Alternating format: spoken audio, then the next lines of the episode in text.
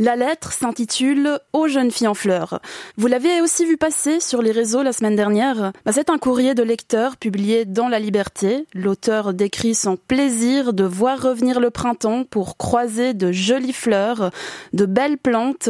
Il évoque le dos dénudé d'une nymphette, bref, de très très jeunes femmes dont il décrit le corps, qui défilent sous ses yeux, vêtues de confettis de tissu et qui font s'embuer ses lunettes de soleil.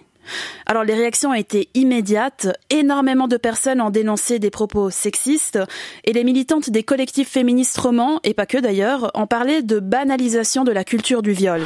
Mais c'est quoi la culture du viol? Le point J. Salut, c'est Juliane et dans cet épisode, on va découvrir que la culture du viol, elle imprègne notre façon de penser et d'agir. On la retrouve un peu partout et même dans les films et les chansons. Mais il y a aussi des gens qui luttent contre la culture du viol. J'ai discuté avec un formateur qui fait tout un travail de sensibilisation dans les écoles et même à des enfants de 4 ans. On le retrouve en fin d'épisode.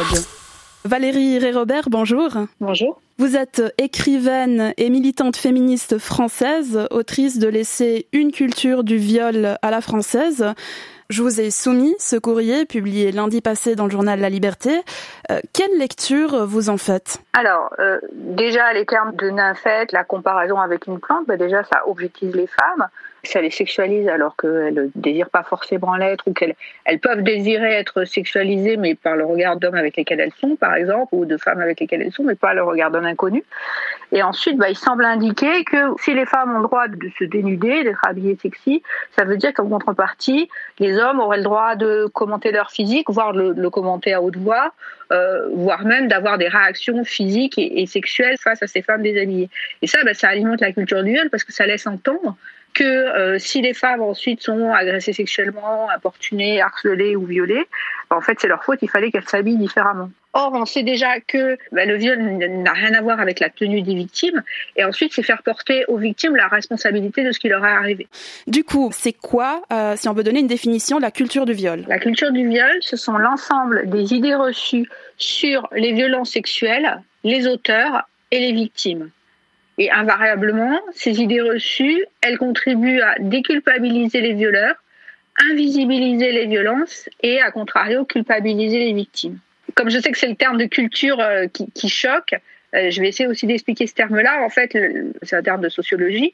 Ce sont l'ensemble des pratiques euh, communes dans une société donnée. Et en fait, on va parler de culture du viol parce que ces idées reçues, bah, elles imprègnent toute la société elles évoluent dans le temps, c'est-à-dire qu'on n'a pas les mêmes idées reçues il y a 50 ans que maintenant, et euh, elles se transmettent de génération en génération. Et ça, c'est la définition de culture. Voilà pourquoi on parle de culture. Et puis, euh, ben voilà, moi je me demandais qui est-ce qui a employé en premier ce mot? Alors, le terme de culture du viol, il vient des États-Unis et il apparaît dans les années 70.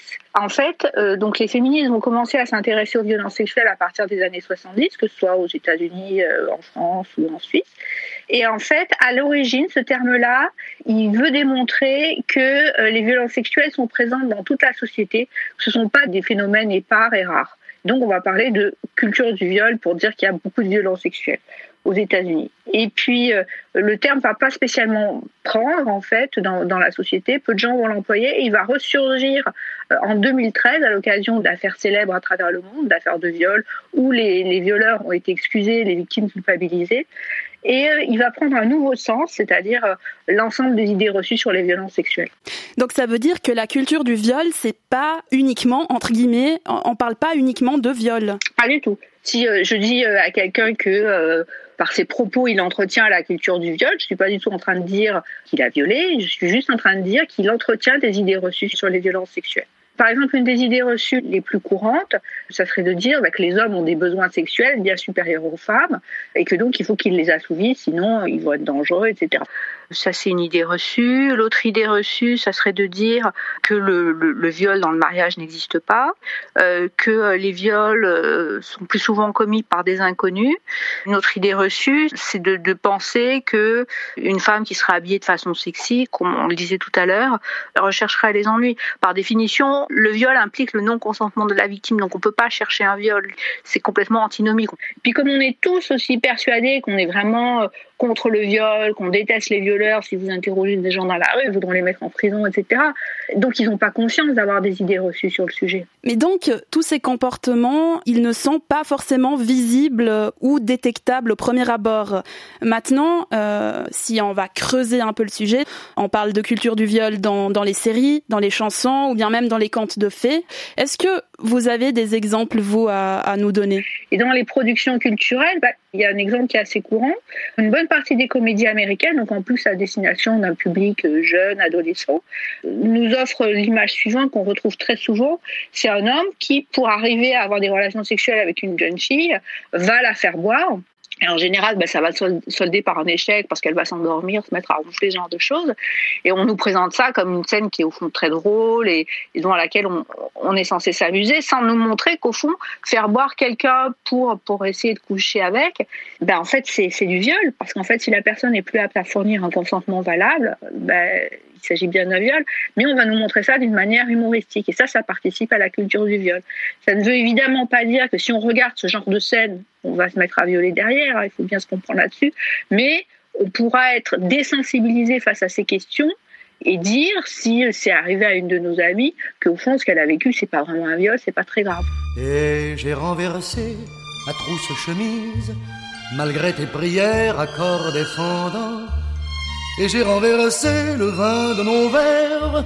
Ta robe légère était 17 ans. Charles Aznavour, Trousse chemise, 1962. J'ai envie de violer des femmes, de les forcer à m'admirer. Michel Sardou, Les villes de solitude, 1974.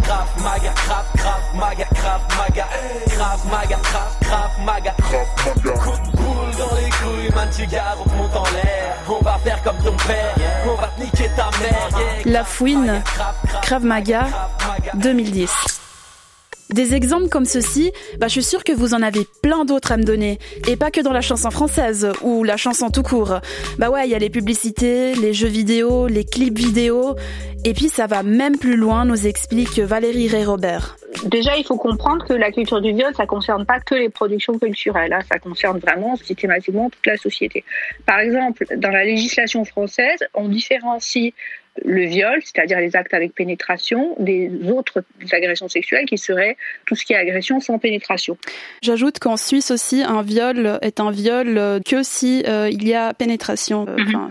Et ça, c'est, euh, ça remonte à une origine qui est profondément sexiste et patriarcale, à une époque où on considérait que ce qui était grave, c'était non pas qu'une femme soit violée, mais qu'elle soit pénétrée par un homme qui n'est pas le sien, qui n'est pas son mari, et que ça débouche sur une grossesse. Là, vraiment, ça, nous montre en fait que même au niveau des, lois, on baigne encore dans la culture du viol. La culture du viol, c'est quelque chose, on va dire, de, toxique, mais pourtant c'est omniprésent. Pourquoi on continue à rentrer dans, ces schémas si finalement c'est pas des bons schémas, c'est quelque chose qui est, qui est plutôt toxique pour nos relations parce que justement, ils sont vraiment enracinés euh, dans notre façon de penser le monde. C'est limite ce qui nous structure, en fait. Une des idées les reçues les plus communes en matière de culture du viol, c'est l'idée que les femmes inventeraient des viols. Et ça, ça découle vraiment du sexisme. Parce que euh, une des idées phares du sexisme, c'est de dire que les femmes sont manipulatrices, sont mauvaises, font des coups tordus. C'est quelque chose qu'il faut déconstruire et déconstruire nos mentalités. De un, il faut en avoir conscience et beaucoup de gens vous diront que non, non, ils n'ont aucune idée reçue sur les hommes et les femmes.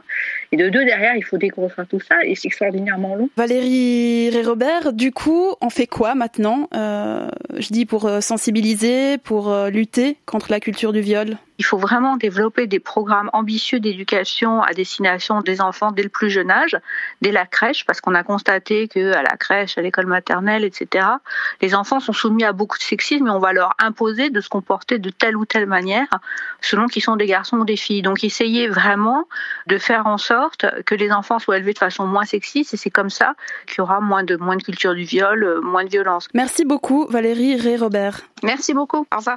Moi, j'aimerais revenir sur la question de la sensibilisation à la crèche. Grégory Jacquet, il donne justement des formations sur ce thème dans les écoles aux enseignantes et aux enseignants et aux élèves dès l'âge de 4 ans. Bonjour, je suis Grégory Jacquet, j'ai 43 ans, j'habite à Neuchâtel et je suis consultant spécialisé dans le domaine du genre et de euh, la sécurité publique. Je participe à l'animation de formation, notamment avec euh, l'association SEM, SEM à Neuchâtel, euh, sur la déconstruction des stéréotypes de genre et pour lutter contre les violences de genre. Il s'agit notamment de sensibiliser les gens à l'existence de la culture du viol, à sa réalité et à ce qu'on peut faire pour s'inscrire dans une culture différente.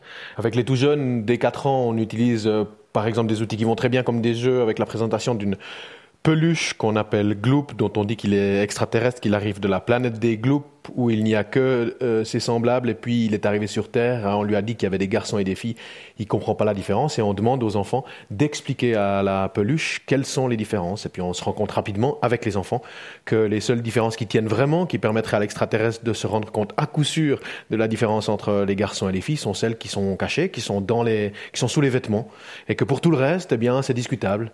Et alors, si c'est discutable, alors euh, pourquoi on fait des différences? Comment? Et, est-ce que ce serait intéressant d'envisager de, changer ça? C'est un outil qui marche euh, très très bien, puis qui permet d'entamer la conversation pour aller ensuite explorer d'autres dimensions de la question de l'égalité. Les injonctions sur les femmes, leur corps, leur place dans l'espace public, les vêtements qu'elles portent, est-ce que ça vous interpelle? Ça vous rend triste? Ça vous fait réagir? En tout cas, au point J, c'est pas la première fois qu'on aborde ces questions. Caroline s'est demandé pourquoi c'est toujours aux femmes à qui on demande d'aller se rhabiller. Bah, vous retrouvez cet épisode sur votre plateforme d'écoute préférée. Allez, à tout bientôt. Le point J.